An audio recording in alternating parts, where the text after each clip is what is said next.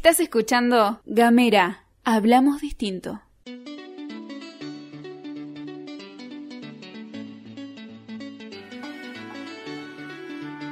Buenos días, buenas tardes, buenas noches. Este es un nuevo episodio de Femininjas al Sur. Mi nombre es Luz Scarpati y hoy tenemos una invitada muy pero muy especial. Vamos a hablar de abortos. Ah, vamos a hablar de al acompañamiento feminista. Estamos con Paula Cortés, quien es integrante de la hoguera, y vamos a hablar de un trabajo que, que hacen las chicas y que además me parece que es uno de los actos más ororos de que se llevan adelante. ¿Cómo andas, Paula? Muchas gracias por venir. Hola, Luz, ¿cómo estás? Bueno, un placer estar en Femininjas. Escucho todos los episodios de Femininjas y digo, ¡Ah! ahora estoy yo. Ahí va. Muy bien, bueno, buenísimo. Bueno, qué bueno que, que estés acá porque vamos a hablar de un tema que es un sigue siendo más allá de la despenalización social lograda el año pasado, en 2008, cuando, en 2018, cuando fue el debate por, la por el proyecto de la interrupción voluntaria del embarazo, el aborto sigue siendo un tema tabú, un tema difícil, me parece, para... Sí, por suerte cada vez menos. Por suerte cada vez menos, y en gran parte gracias al trabajo de las diferentes organizaciones. ¿Qué es? Vos dijiste, bueno, hoy vamos a hablar del acompañamiento feminista. Antes, antes de, arrancar de, los orígenes, qué pasa en Tierra del Fuego, cómo empezó eh, aquí en la provincia, contame un poco de qué se trata el acompañamiento feminista. Em, es como muy amplio hablar, ¿no? De acompañamientos feministas, porque creo que abarca como un montón de situaciones. Sí. Eh, muchas veces pensamos en el acompañamiento como el dar información solamente, ¿no? Y decir, bueno, te acompaño con información de, por ejemplo, cómo es el método de la Organización Mundial de la Salud, intervalos, eh, por ejemplo, no sé cuáles son los riesgos. Y digo, el acompañamiento va como mucho más allá de algo tan técnico, porque a veces el acompañamiento significa eh, cuidar al hijo de la mujer que necesita abortar, por ejemplo. Claro. O el acompañamiento significa decirle a la mujer en qué momento puede ir a una guardia del hospital que la va a atender un médico amigable. Entonces es como un abanico gigante y hay tantos acompañamientos como, o sea, tantas formas de acompañar como mujeres que deciden abortar. Claro. No es como, no hay como una, una ABC del acompañamiento, ponele. Podríamos decir entonces, por lo que estás este, comentando, que el acompañamiento feminista es básicamente eso, es ayudar y acompañar a las mujeres en un acto de decisión soberana sobre sus cuerpos. Claro, acompañarla en la decisión y en el deseo, sobre todo, ¿no? A veces somos eh, las mujeres que acompañamos, las feministas que acompañamos, eh, a veces somos las únicas que sabemos de la decisión, ¿no? Entonces el acompañamiento es a veces poner una palabra o a veces solamente escuchar el deseo y cuál es la situación particular de cada mujer, digamos, que decide abortar. Claro. Eh, esto es como muy amplio decir, o si nos ponemos a pensar en relación a la historia, es decir, cuándo comienzan los acompañamientos. Creo que históricamente las mujeres nos acompañamos en este tipo de situaciones, como por ejemplo las mujeres que iban a parir eh, con las parteras o las doblas, como que generalmente a donde se paría también se abortaba claro. digo, como que las mujeres históricamente nos acompañamos en estas situaciones difíciles y que hoy en día, a través del movimiento feminista, digo, tenemos como este rótulo de bueno, acompaña, de acompañamientos o acompañantes feministas, pero claro. Nada, me parece que es una, una actividad que las mujeres venimos haciendo ya de hace muchos años, digamos. Es interesante esto que planteas, que onda, las mujeres nos acompañamos toda la vida, digamos, desde históricamente. Porque también, sobre todo la, historia moderna, si querés, la el último tramo de las sociedades nos han hecho creer o está esta como este imaginario colectivo de que las mujeres somos unas brujas y que nos odiamos entre nosotras y que somos unas hijas de la mierda y que nos este y que nos matamos. Cuando en realidad no es así lo voy a atar con esto que decías recién de, bueno, también acompañar es dar información, que es información pública, y en esto de nos, nos, nos, nos han dicho, nos han contado esta historia de que somos malas, para ocultar una verdadera información, y es que no es cierto que las mujeres nos acompañamos entre nosotras, y que y hasta tal punto lo han ocultado que esta información que es pública, de, por ejemplo, de esta información de la Organización Mundial de la Salud, es una información que no tienen todas, porque también se han encontrado algunos mecanismos como para que esa información no circule. Claro, sí, sí, sí, sí. Sí, yo creo que, mm, bueno, que es re importante esto, ¿no? Que sucedió el año pasado con el tema de la marea verde, porque digo, salimos del closet, ¿no? Salimos a la calle, salimos con pañuelos, nos vieron, pero, o sea, que el año pasado hayamos sido esta cantidad de mujeres en la calle exigiendo los derechos, no es que comenzó de la noche a la mañana. No, claro. dijimos, bueno, se presentó el proyecto, listo, somos millones en la calle. Sí, sí, es algo que... ya se viene gestando desde hace un montón de tiempo y que bueno, ahora nos pudimos encontrar por suerte todas en la calle. Claro. Pero había muchas organizaciones acompañando, muchas organizaciones que estaban, eh, nada, acompañando a mujeres a atravesar estas situaciones de aborto, de violencia y de, de otras cosas, ¿no? Que, que acompañan el movimiento feminista. Claro, claro. No es que la discusión, este, que salimos a la calle porque me habilita el debate. No, no es por eso. Y hoy fuimos aliadas desde siempre. Claro. Sí, tenía, había un discurso, ¿no? En donde era la otra mujer era la competencia, pero digo, históricamente las mujeres, la vecina te cuidaba el pibe, eh, ibas al kiosco y lo dejabas a, a, la vecina que te lo mirara, digo, siempre estuvimos aliadas en cuestiones de cuidarnos. Claro, claro, totalmente. Bueno, ¿y ¿qué, es lo que pasó en Tierra del Fuego? ¿Qué es lo que pasa en Tierra del Fuego? Por supuesto, digamos, con, con una mirada tal vez este, más bien sesgada de lo que puede haber sido la historia de Tierra del Fuego desde los primeros pobladores blancos hasta ahora, ¿no? Pero qué es lo que fue pasando en, en, Tierra del Fuego con lo que tiene que ver con los acompañamientos feministas.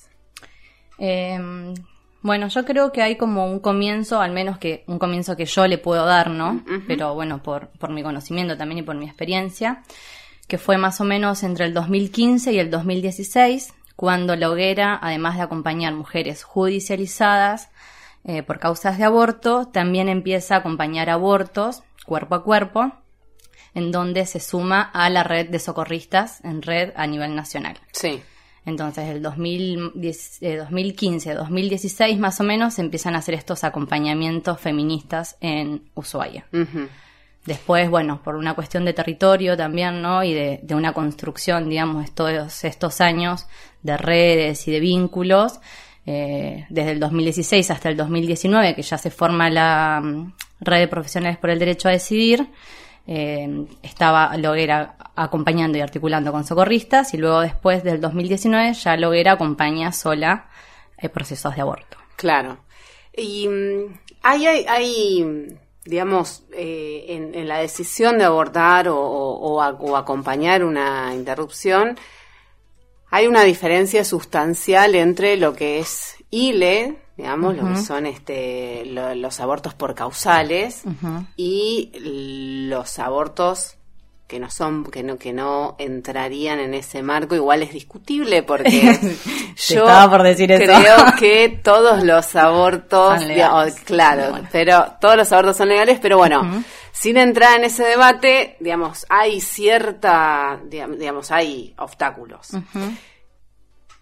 ¿Qué es la clandestinidad?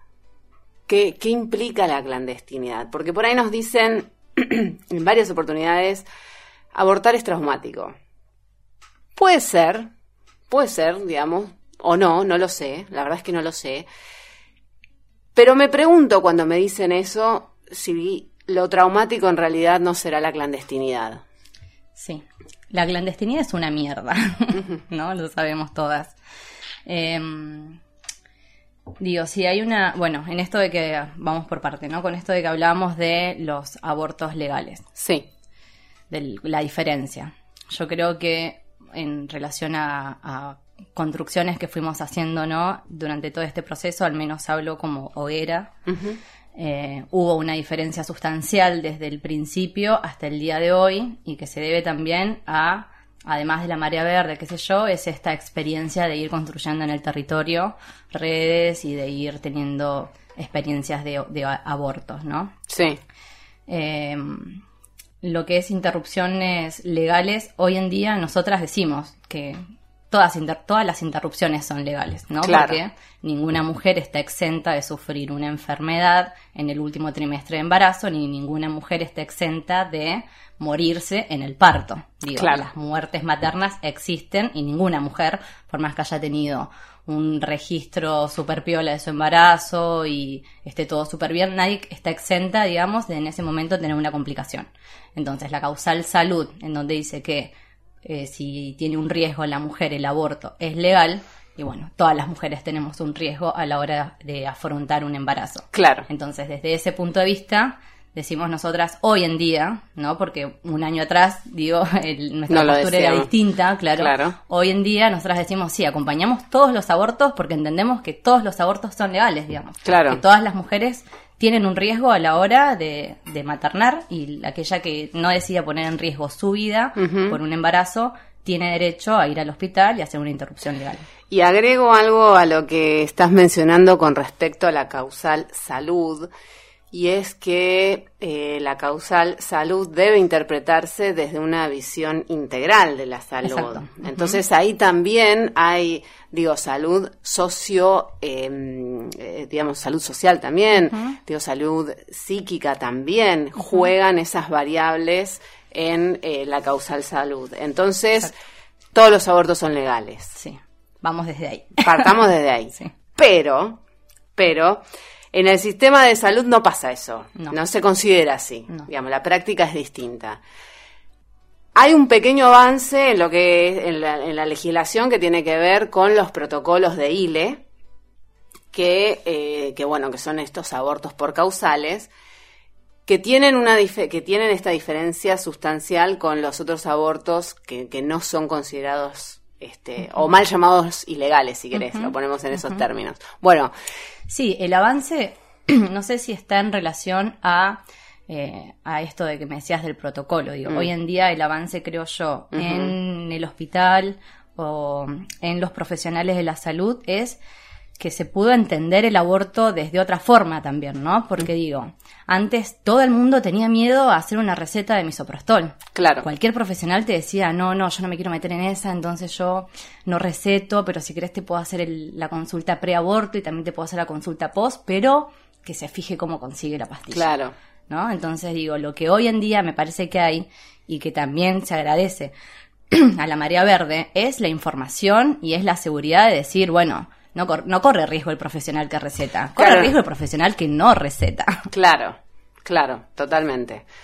Eh, Totalmente. Bueno, eh, has acompañado mujeres cuando, mm, cuando llegan ¿qué, qué, y, y te consultan o, o qué pasa, qué, qué te dicen, qué, que hay miedo, no hay miedo, y me gustaría eh, pensar y trabajar un poco esto de, eh, bueno, es traumático, dicen que no es, tra- dicen que no es traumático.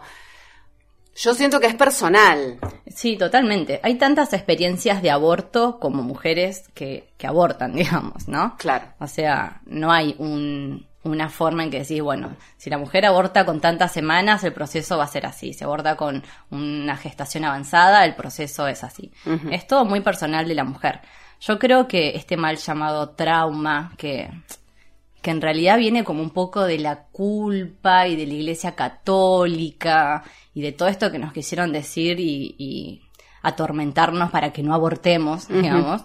Porque nada, la, la gran mayoría de las pibas dicen como, ay, después no sé qué me va a pasar, eh, que no sé, voy a soñar con feto. no, no vas a soñar con un feto. Vas a estar feliz durmiendo tranquila en tu casa, ¿entendés? Porque pudiste, tomaste la decisión y lo pudiste llevar adelante. Claro. Eh, lo que sí nos hace mal, que no sé si nos trauma, pero sí lo que nos hace mal es el abortar solas, el, el no poder contárselo a, a alguna persona cercana, es el tener una mirada que nos juzga, digamos, por, por decidir. Eso sí nos hace mal, digamos. Pero no nos hace mal el abortar, no nos hace, no nos trauma el aborto en sí, el proceso. Claro. Eso no nos trauma, porque si no, podríamos decir que todas las mujeres que van a parir van a quedar traumadas, ¿entendés? Porque te cortan toda para que salga el pie por ahí abajo y decís, bueno, ¿cuántas quedan traumadas? Claro. Y nada, es un deseo, y si está el deseo, nada, después todo lo otro queda como en un segundo plano. ¿Por qué crees que se respeta tanto el deseo de las mujeres, que obviamente lo hay, de maternar y no se, no se respeta el deseo de las mujeres en no maternar? Y porque nos ven como incubadoras también, ¿no? Yo creo que, y también estamos como sujetas a un sistema en donde nos hace que seamos productivas hasta para largar pibes, digamos. Claro. Eh, yo creo que es más que nada eso. Y también es la bronca del hombre, del macho, diciendo, bueno, está decidiendo qué hacer con mi esperma. ¿Cómo es que no lo quiere? ¿Cómo que lo estás diciendo vos? claro, tal cual. ¿Cuál es, cuál es este, la importancia de la articulación, digamos, recientemente, el año pasado, si no me equivoco, quedó, sí, el año pasado quedó conformada formalmente la red de profesionales de la salud en Tierra del Fuego, con un montón de profesionales. Sí, es increíble eso, lo que pasó el año pasado con la red de profesionales, bueno, que fue justo la conformación para el Marea Verde del año pasado. Para el Festival de Marea Verde organizado fue en agosto, en agosto, julio del año pasado. Exactamente. Y yo creo que esto, que es como un cambio sustancial, el, hace un par de semanas que vino Estela Manzano y que nos pudimos juntar y vernos las caras. Era la primera vez que, al menos a mí me pasaba de decir, ah, bueno, somos nosotros. Claro. o sea, es la trabajadora social, la psicóloga, la generalista, la ginecóloga. Fue también como ponernos caras ¿no? Nosotras y decir, bueno, estamos todas tirando para el mismo lado. Claro. Y también fue esto de, de tener el conocimiento y de decir, bueno, no, no somos nosotras las que estamos mal, son los santis los que están mal. Porque para el profesional me parece que el miedo más grande es su matrícula. Claro. Es como que se juega mucho en ese sentido. Entonces, era un miedo que paralizaba muchas veces a los profesionales.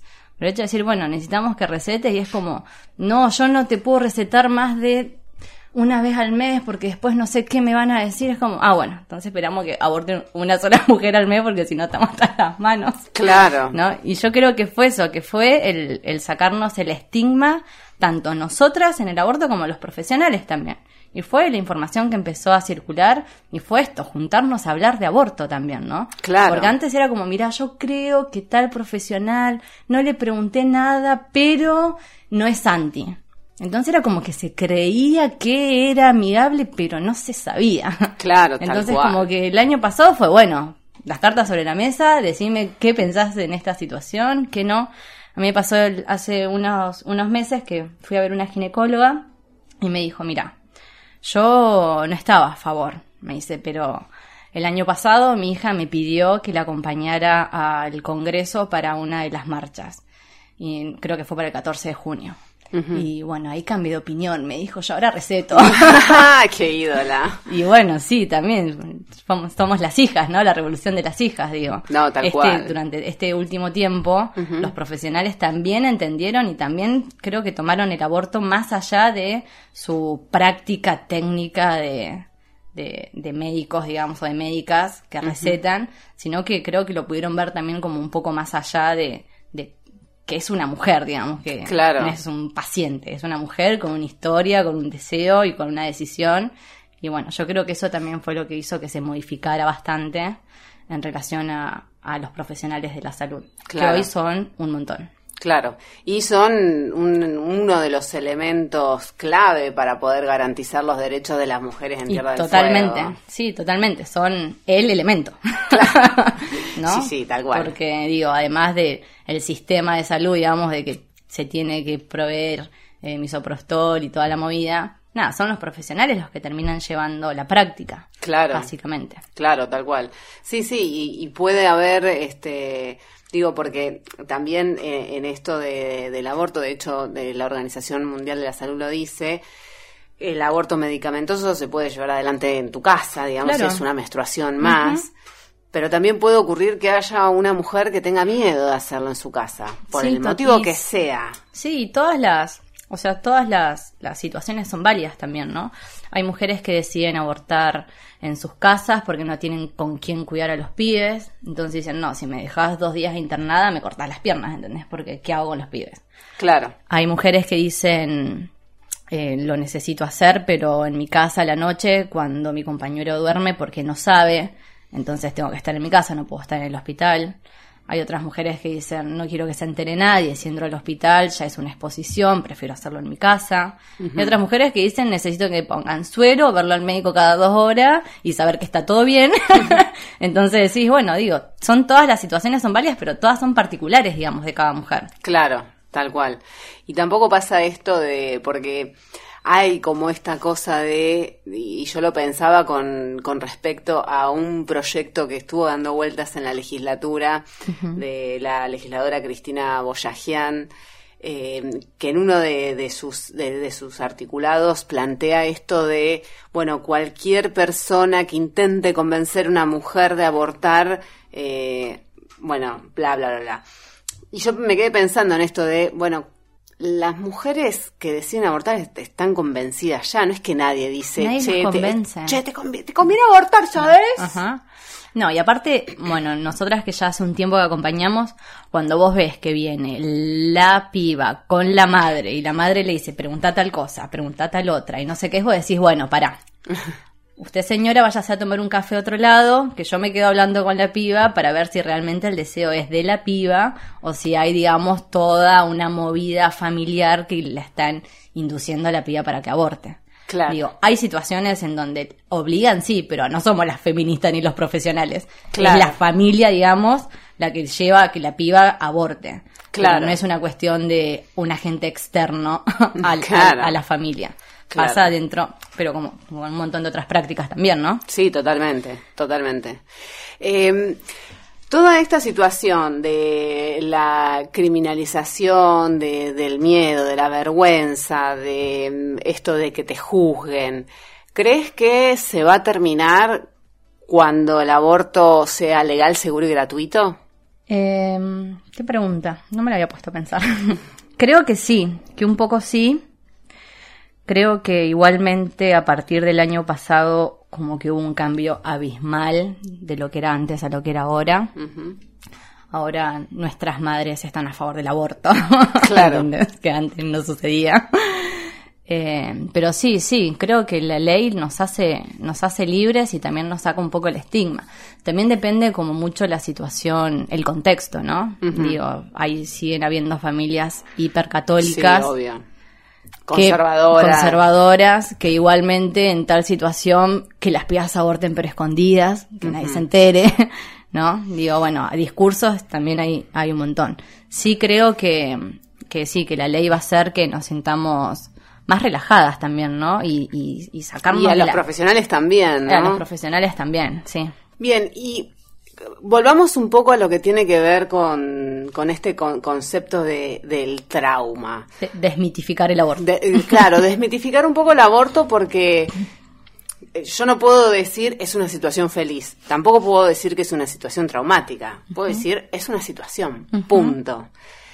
¿Qué, ¿Qué es lo que pasa con esas mujeres eh, cuando finalmente logran cumplir con su deseo?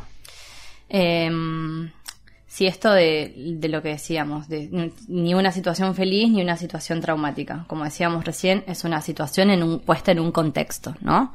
Porque imagínate lo que es para una mujer que fue abusada sexualmente el significado de abortar, digo. Claro. ¿no? Además de, de felicidad, es liberación, es justicia, como que es un, un- encarna un montón de cosas el, el acto de abortar, digo, ¿no?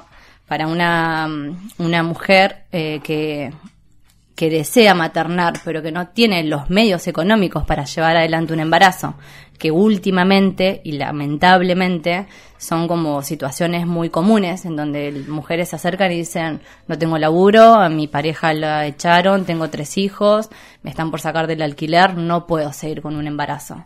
Digo, ahí también le atraviesan otras situaciones a la mujer, ¿no? Claro. en donde dice, bueno, lo tuve que hacer para, para poder cuidar al resto de la familia también, ¿no? Claro. Entonces digo, esto del, del trauma y de cómo es la situación de la mujer después que aborta es particular, pero también es muy zarpado eh, tener un primer encuentro con una mujer antes de abortar y después cuando ya abortó. Porque, ¿qué pasa? Porque además de, de venir con mil dudas y de, y de no saber qué le va a pasar, Y hoy en día capaz que un poco menos depende también como la situación social de cada mujer, ¿no? Pero hay mujeres que vienen pensando en que una de las posibilidades es sangrarme. Claro. ¿No? Como llegás a ese límite de decir, estoy abortando, o sea, vengo a decir algo que puede que me muera. Que ellas lo ven de esa forma, ¿no? Claro. Entonces imagínate si el deseo no es tan grande de, de, que decís, bueno, hay una posibilidad de que me muera y lo estoy, te lo estoy preguntando acá, ¿entendés? Y fíjate qué curioso, ¿no? Porque hablábamos recién de que para, para nosotras todos los abortos son legales porque, la, porque no hay forma, digamos, ninguna mujer escapa al riesgo de que corra peligro su vida durante la etapa final de su embarazo. Qué curioso que es que no haya eh, tanto peso en la decisión de maternar. Y no, sí, sí. Digamos, hay una doble vara. Sí, sí, totalmente. Hay una doble vara. Sí, totalmente. Digo, con todas estas cargas, ¿no? Como que las mujeres vienen a la hora de abortar y decir, imagínate que si no es un deseo tan grande que vos, que ellas vienen pensando eso y, y, y lo eligen, ¿entendés? Claro. Obviamente que en el primer encuentro ya se dice, no, mira, es el método de la Organización Mundial de la Salud, es el más seguro, es medicamentoso, eh, no hay ningún agente externo a tu cuerpo por lo cual te puedas desangrar, eh, hay, hay síntomas de alerta, digamos, a los que a los que estamos pendientes para cualquier complicación que se llegue a hacer, hay un profesional que te va a ver antes y hay un profesional que te va a ver después.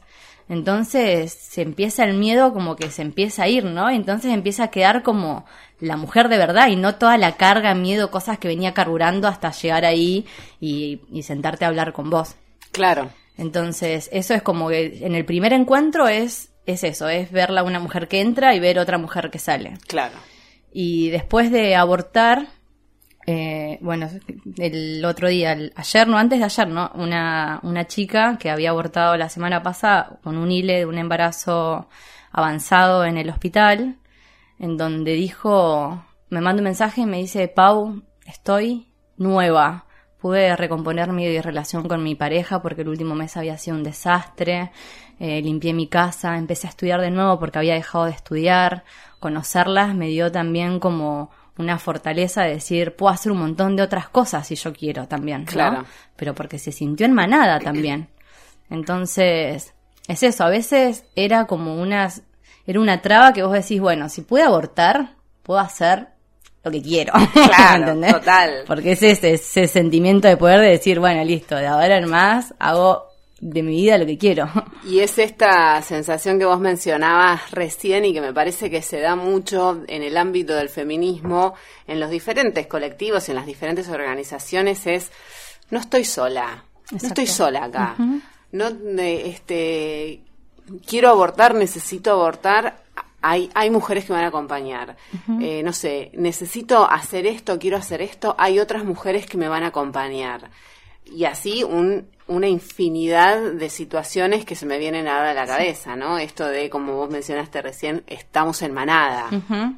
Sí, eso de sentirnos de, bueno, de esto que decimos con el feminismo de nunca más solas, es, es real. También, bueno, es a una cierta eh, cierta clase social que llega, digamos, a estos espacios. También hay que ser reales de que no todas las mujeres se enteran que hay una organización feminista que te acompaña, no todas las mujeres tienen información de que el aborto es legal en el hospital, ¿no? Por causales. Entonces digo, también hay como un, un rango de mujeres que en este sentido sí se sienten acompañadas y se sienten eh, en manada, digamos, para, para poder abortar tranquilas. Es interesante esto que estás mencionando porque yo una vez escuché una frase de una mujer que, que me pareció mm, me pareció como brillante la forma de simplificar y decir, bueno, el aborto legal también es justicia social.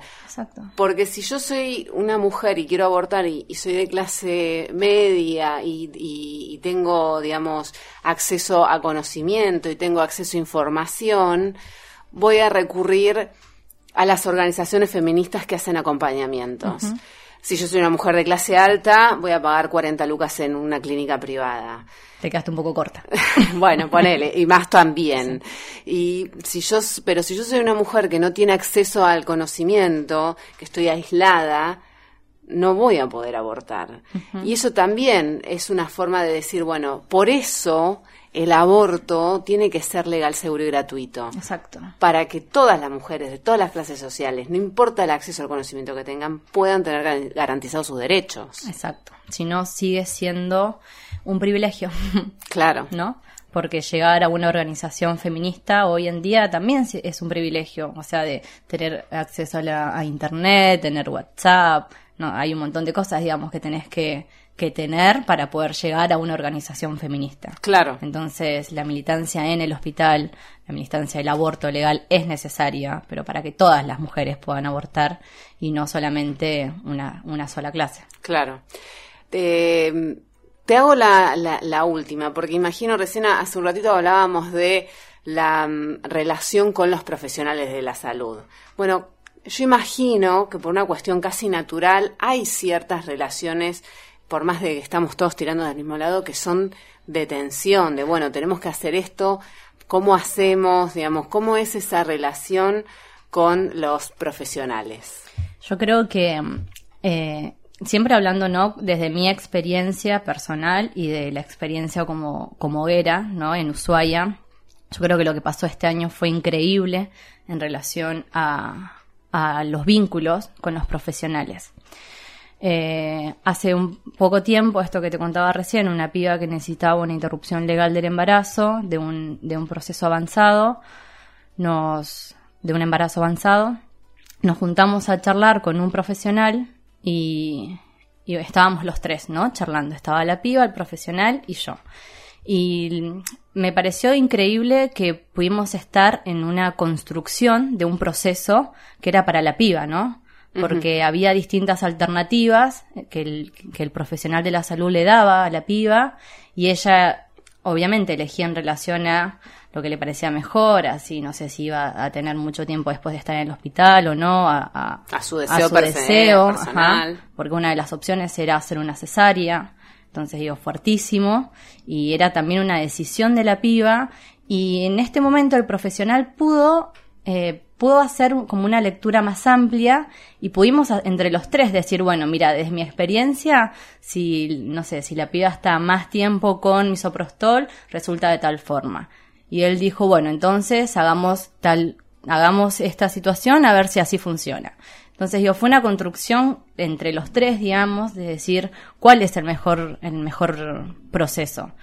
Y digo, esto me parece que antes no hubiese sucedido, ¿no? Porque hay una hegemonía médica, digamos, en donde tengo la sabiduría y tengo el conocimiento, que hoy en día las organizaciones feministas, con este avance, digamos, que tenemos en, en relación de visibilizarnos y de salir y, y de hablar y decir, bueno, nosotros también tenemos la experiencia, pero por acompañar, no por ser profesionales de la salud, digo, y poder hacer una construcción colectiva de estos procesos, me parece que es como, como el mejor de los caminos, ¿no? Porque, nada, se termina termina siendo como también más humano, digamos, el trato, ¿no? Porque no es de decir, bueno, es un método, listo, me voy, termina mi guardia, chao, me desconecté de la piba. Claro. Como es, por ejemplo, el profesional.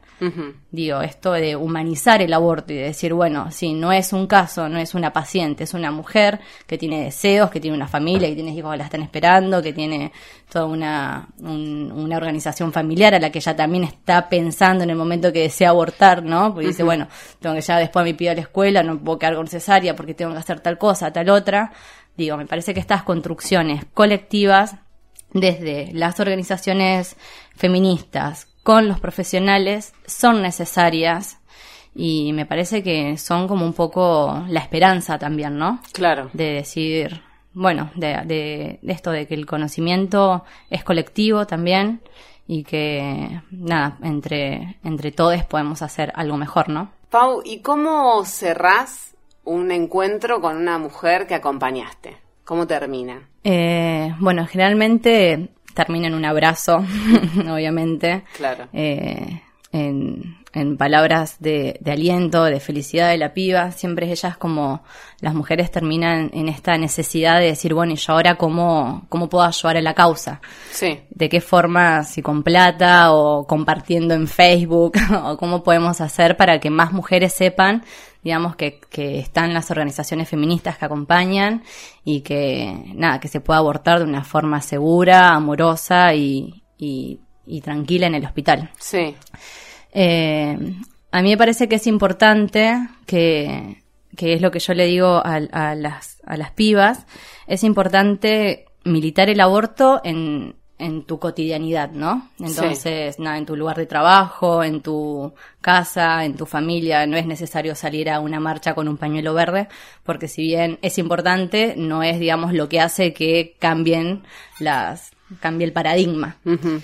Eh, entonces yo les digo que cuando llega una mujer que les dice que está embarazada, que nos tomemos el tiempo de preguntarle, de, de generar el espacio de diálogo y de decir, ¿no?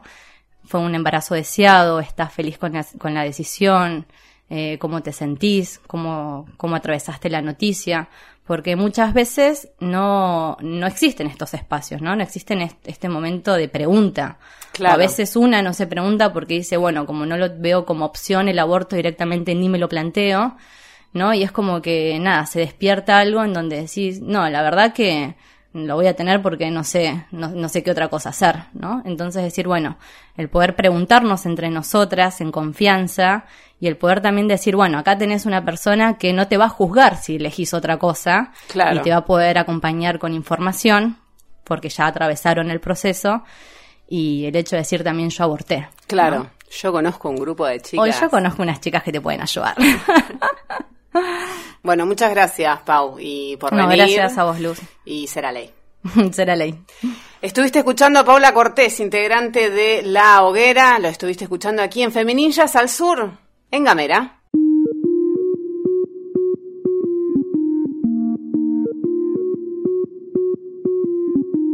Seguí nuestros contenidos en gamera.com.ar.